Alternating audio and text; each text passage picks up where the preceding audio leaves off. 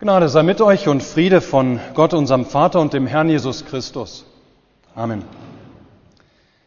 Gottes Wort für diese Predigt ist die Epistel für den Johannistag, aufgeschrieben in der Apostelgeschichte des Lukas im 19. Kapitel. Wir hören daraus noch einmal die ersten paar Verse. Es geschah aber, als Apollos in Korinth war, dass Paulus durch das Hochland zog und nach Ephesus kam und einige Jünger fand. Zu denen sprach er, habt ihr den Heiligen Geist empfangen, als ihr gläubig wurdet? Sie sprachen zu ihm, wir haben noch nie gehört, dass es einen Heiligen Geist gibt. Und er fragte sie, worauf seid ihr denn getauft? Sie antworteten, auf die Taufe des Johannes. Soweit Gottes Wort für die Predigt. Er segne Reden und Hören an uns. Amen. Liebe Gemeinde, wir feiern heute nicht den ersten Sonntag nach Trinitatis, sondern den Tag der Geburt Johannes des Täufers. Johannes der Täufer war sechs Monate älter als Jesus. Darum hat man seinen Geburtstag auf den 24. Juni gelegt. Das sind genau sechs Monate vor Weihnachten. Und deshalb feiert man in der Kirche den Johannistag am 24. Juni oder an dem Sonntag davor, wie wir es heute tun.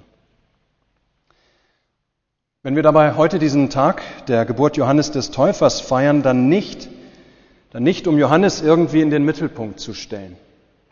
Nicht etwa, weil er ein besonders großer Bußprediger war, den es zu feiern gilt, ja, der so klare und unmissverständliche Worte gefunden hat, um seine Hörer zur Umkehr zu rufen. Der sich ja nicht einmal gescheut hat, selbst dem König Herodes unverblümt seine Sünde vorzuhalten, was ihn letztlich auch Gefängnis und Tod gebracht hat. Nein, wenn wir heute den oder diesen Tag der Geburt Johannes des Täufers feiern, dann nicht um Johannes willen, sondern allein darum, weil Johannes der Täufer der Vorläufer von Jesus Christus ist, weil er der letzte, der entscheidende Prophet ist, der auf Gottes Kommen in seinem Sohn Jesus Christus verwiesen hat. Ja, es geht um ihn, um Jesus Christus, wie immer, an dem Tag heute, auch in dieser Predigt und in diesem Gottesdienst. Auf ihn, auf Jesus Christus, hat Johannes der Täufer hingewiesen. Unter anderem mit den Worten des heutigen Tagesspruchs, wo Johannes sagt, auf Jesus weist und sagt, er, Christus, muss wachsen, ich aber muss abnehmen. Was dieses im Einzelnen bedeutet, er muss wachsen, ich aber muss abnehmen. Vor allem, wenn es um die Frage danach geht, was Christen überhaupt zu Christen macht. Wenn es um die Frage danach geht, was letztlich das Entscheidende ist, was Jesus Christus gebracht hat und worauf Johannes der Täufer auch verwiesen hat. Ja, das wollen wir anhand dieser Geschichte erörtern, die Lukas uns im 19. Kapitel seiner Apostelgeschichte überliefert hat. Zugegeben, diese Geschichte, die er erzählt, ist etwas kurios. Paulus ist unterwegs auf seiner dritten Missionsreise. Dabei kommt er in die große Stadt Ephesus. Dabei, oder das liegt in der heutigen Türkei. Und dort trifft er auf eine Gruppe Menschen, die sich selbst Jünger nennen, also als Christen identifizieren. Paulus kommt mit diesen Leuten ins Gespräch, denn wenn er schon hier in Ephesus Mission treiben will, dann ist es natürlich für ihn interessant, dass es dort offenbar schon eine Gruppe von Christen gibt. Aber im Laufe des Gesprächs stellt sich heraus, dass diese Gruppe Menschen, auf die Paulus da in Ephesus trifft, dass das doch keine wirklichen Christen waren. Dass sie sich offensichtlich nur selbst so nannten, dass sie sich als solches identifizierten, seit sie mit Johannes dem Täufer in Berührung gekommen waren der von Jesus gepredigt hatte und der sie auch getauft hatte. Dabei fehlte ihnen aber dennoch genau das, was Christen überhaupt zu Christen macht. Und zwar der Heilige Geist. Und mit ihm die Verbundenheit mit Jesus Christus, Kraft dieses Heiligen Geistes. Ja, so stellen wir fest, auf die Frage des Paulus nach dem Heiligen Geist antworten die Menschen in Ephesus, wir haben noch nie gehört, dass es einen Heiligen Geist gibt. Ja, so zeigt sich in diesem Gespräch, dass diese Menschen noch gar keine Christen sind. Das heißt, noch nicht solche sind, die an Jesus Christus als dem für die Sünde der Welt gekommenen oder gestorbenen und auferstandenen Herrn glaubten. Es sind offenbar viel mehr Menschen, die einmal von Johannes dem Täufer im Jordan getauft worden waren, mit der Taufe des Johannes, die also vor allem Jünger Johannes des Täufers gewesen sind. Ohne dass sie dann jemals mehr oder zumindest nicht sehr viel von dem erfahren haben, auf den Johannes der Täufer mit der Taufe hingewiesen hatte, von dem er gesagt hatte, dass nach ihm noch einer kommen würde, Jesus. Ja, so hatte Johannes nämlich gepredigt, ich taufe euch mit Wasser, es kommt aber einer, der ist stärker als ich, und ich bin nicht wert, dass ich ihm die Riemen seiner Schuhe löse, der wird euch mit dem Heiligen Geist und mit Feuer taufen.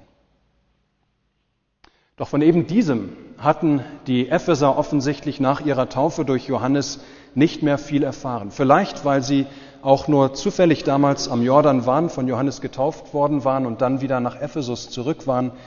Auf jeden Fall waren sie mit der Taufe des Johannes getauft worden. Mit ihm und was er gepredigt hatte, hatten sie sich irgendwie identifiziert. Mehr war aber dann nie dazu gekommen. Allein mit der Taufe des Johannes fehlte ihnen aber dann Entscheidendes. Die Taufe des Johannes müssen wir nämlich unterscheiden von der Jesus-Taufe, von der Taufe auf den Namen des dreinigen Gottes, Vater, Sohn und Heiliger Geist. Die Johannistaufe müssen wir unterscheiden von der Taufe, die Jesus Erlösungswerk vermittelt, die das ewige Leben schenkt durch die Verheißung der Vergebung unserer Sünden um Christi willen. Die Taufe des Johannes müssen wir unterscheiden von der christlichen Taufe, die Jesus befiehlt, mit der wir getauft sind und die die Gabe des Heiligen Geistes bringt. Die christliche Taufe im eigentlichen Sinne gibt es erst seit Jesus von den Toten auferstanden ist und bei seiner Himmelfahrt seinen Jüngern den Befehl gibt, zu taufen. Als er zu ihnen sagt, geht hin und mache zu Jüngern alle Völker, taufet sie auf den Namen des Vaters, und des Sohnes und des Heiligen Geistes und lehret sie halten alles, was ich euch befohlen habe. Ja, dieses, auch die Geistgebung zu Pfingsten, all dieses hatte die Gruppe in Ephesus scheinbar nie mitbekommen. Nach ihrer Taufe im Jordan hatte diese Gruppe Menschen die Fortsetzung der Geschichte von Jesus verpasst und damit eben Wesentliches verpasst. Ihr Lieben, was fehlte diesen Menschen in Ephesus? Nur noch etwas Nachhilfeunterricht? Fehlten ihnen nur ein paar Christenlehren oder Unterrichtseinheiten zum Thema Heiliger Geist, zum Thema dritter Glaubensartikel? Nein, im Grunde fehlte ihnen noch alles. Ja, alles Wesentliche zumindest. Sie waren nicht auf den Namen des dreinigen Gottes getauft. Auch hatten sie noch nie von dem Heiligen Geist überhaupt gehört. Doch ohne den Heiligen Geist kann keiner oder hat keiner Christus, kann keiner Christus kennen. Ja, ohne den Heiligen Geist kann keiner an Jesus Christus glauben, kann keiner ihm vertrauen. Ohne den Heiligen Geist hat keiner die Vergebung der Sünden, Leben oder Seligkeit. Denn nur der Geist Gottes vermag unsere Herzen zu erleuchten, damit wir Christus erkennen, damit wir an Christus glauben können. Diese Gruppe der Johannesjünger dort in Ephesus konnte also sehr wohl zu Gott gebetet haben, wie auch Muslime zum Beispiel sehr ernsthaft beten können. Aber ohne den Heiligen Geist dringen diese Gebete nicht durch zum Herzen Gottes des Vaters, sind diese Gebete immer fehlgeleitet. Ja, ohne den Heiligen Geist fehlt ihnen der gekreuzigte und auferstandene, der selbst Mittler der Gebete der Gläubigen ist, der gekreuzigte und auferstandene, der diese Gebete vor dem Vater bringt und der wiederum unsere Gebete um Christi willen erhört. Diese Gruppe Johannesjünger dort in Ephesus, die konnte sehr wohl auch sich angestrengt haben, ein gutes und ehrbares Leben zu führen. Die Gruppe hätte also durchaus die Worte Johannes des Täufers zur Umkehr und zur Buße von ihren verkehrten Wegen, ja, die Gruppe hätte diese Worte oder hätte ähm, diese Worte von Johannes durchaus ernst genommen haben können, nach bestem und nach bestem Wissen und Gewissen ein ordentliches Leben führen können, wie ja auch heute viele Menschen auf der Welt sich in ähnlicher Weise für ein gutes und ein ehrbares Leben einsetzen. Aber ohne den Heiligen Geist, ja ohne den Heiligen Geist wären alle ihre moralischen Anstrengungen und auch alles oder all ihre moralischen Leistungen nichts als tote Werke des Gesetzes und keine guten Werke des Glaubens. Ja, denn ohne den Heiligen Geist fehlte ihnen Christus, der selbst für seine Gläubigen das ganze Gesetz vollkommen eingehalten hat, der getan hat, was wir nicht können. Ja, und so wird Paulus diese Gruppe in Ephesus unterrichtet haben, in all dem, was ihnen fehlte.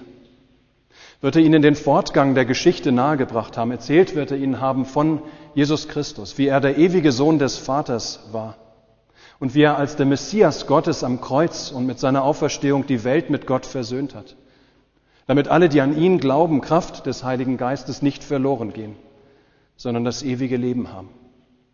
Damit alle, die an ihn glauben, in ihm die Vergebung ihrer Sünden und damit Leben und Seligkeit haben. Und Paulus wird die Epheser unterrichtet haben darin, dass Johannes der Täufer nichts anderes als ein Vorbote dieses Gottmenschen Jesus Christus war, der allein immer nur auf Jesus Christus hingewiesen hat. Ja, wie er selbst es ja auch gepredigt hatte, wie Paulus die Epheser erinnert, Johannes hat getauft mit der Taufe der Buße und dem Volk gesagt, sie sollten an den glauben, der nach ihm kommen werde, nämlich an Jesus. Als die Johannesjünger dieses hörten, so berichtet es uns Lukas, ließen sie sich taufen mit der Taufe auf den Namen Jesus. Ja, mit der christlichen Taufe also, durch die sie unter anderem auch mit dem Heiligen Geist beschenkt wurden. Und ihr Lieben, wir sollen nun nicht denken, dass sie sich etwa haben wieder taufen lassen. Nein, denn die Johannestaufe, die sie schon empfangen hatten, war ja eben keine christliche Taufe gewesen. Keine Taufe, die ihnen das gegeben hätte, was Christus oder was sie zu Christen gemacht hätte zu solchen die Kraft des Heiligen Geistes in die Gemeinschaft mit dem gekreuzigten und auferstandenen Herrn Jesus Christus gebracht und in diesem Glauben erhalten werden. Ein kleiner Exkurs noch am Rande. Lukas berichtet uns noch, wie diese Gruppe Menschen nach ihrer Taufe unter Handauflegung ganz spezielle, ganz besondere Gaben des Heiligen Geistes von Paulus vermittelt bekommen. Die Gabe der Zungenrede und der Weissagung. Mit ihrer Taufe aber, und das ist wichtig für uns heute zu sehen, mit ihrer Taufe aber hatte dieses direkt nichts zu tun. Es geschieht danach, als Paulus oder dass Paulus ihnen die Hand auflegt und den Ephesern noch einmal besondere Geistesgaben schenkt. Die Apostel konnten damals solche besonderen Geistesgaben durch Handauflegung vermitteln. Wir können das heute nicht. Wir haben auch nicht den Auftrag Christi dafür. Ja, die Gabe der Zungenrede und der Weissagung an die Epheser damals, die sind also allein zwei ganz spezielle, zwei ganz besondere Gaben, die oder wie sie die Apostel damals selbst hatten und wie sie sie vermitteln konnten an andere, wodurch ihre Autorität als Apostel unterstrichen wurde. Wichtig ist, wie gesagt, zu sehen, dass diese besonderen Gaben jedoch mit der Taufe, die die Epheser davor empfangen hatten, direkt nichts zu tun haben. Die Verkündigung des Paulus sowie die Taufe haben bereits den Heiligen Geist geschenkt, wodurch die Epheser an Christus glauben und auf ihn vertrauen und ihn bekennen konnten. Damit hatten sie bereits alles bekommen, was zur Seligkeit nötig ist, auch ohne die besonderen Gaben der Zungenrede und der Weissagung. Liebe Gemeinde, was weiter mit dieser Gruppe in Ephesus geschieht, oder geschehen ist, das berichtet Lukas nicht. Wichtig war ihm allein aufzuzeigen, wie ehemalige Jünger Johannes des Täufers zum Glauben an den Gott finden, der in Jesus Christus die Welt mit sich versöhnt hat. Das ist nämlich wichtig, wenn wir heute diesen Tag der Geburt Johannes des Täufers feiern. Dass wir erkennen, dass es nicht so sehr um Johannes geht, weil er etwa so gewaltig und ohne Scheu vor Menschen Umkehr gepredigt hat und auch Jünger um sich herum gesammelt hat. Nein, wenn wir heute diesen Tag Johannes des Täufers feiern, dann allein darum, weil Johannes der Täufer der Vorläufer unseres Herrn Jesus Christus war. weil er der eine und der letzte Prophet war, der dem Messias den Weg bereitete, der auf Gottes großes Kommen in seinem Sohn Jesus Christus verwiesen hat und es letztlich und allein immer um ihn, um Jesus Christus ging. Ja, um ihn, um Jesus Christus geht es auch heute an diesem Tag. Um ihn geht es in dieser Predigt und in diesem Gottesdienst und in der Kirche überhaupt. Um ihn geht es, wenn wir fragen, ob jemand wahrer Christ ist oder nicht. Wie Paulus die Epheser damals fragte, ob jemand ähm, durch den Heiligen Geist im Glauben mit Jesus Christus verbunden war oder nicht. Johannes der Täufer hatte explizit gepredigt. Er, Jesus Christus, muss wachsen, ich aber muss abnehmen. So gesehen wird die Taufe seiner Jünger durch Paulus in Ephesus ganz in seinem Sinne gewesen sein. Amen. Der Friede Gottes, welcher höher ist als alle Vernunft, bewahre eure Herzen und Sinne in Christus Jesus. Amen.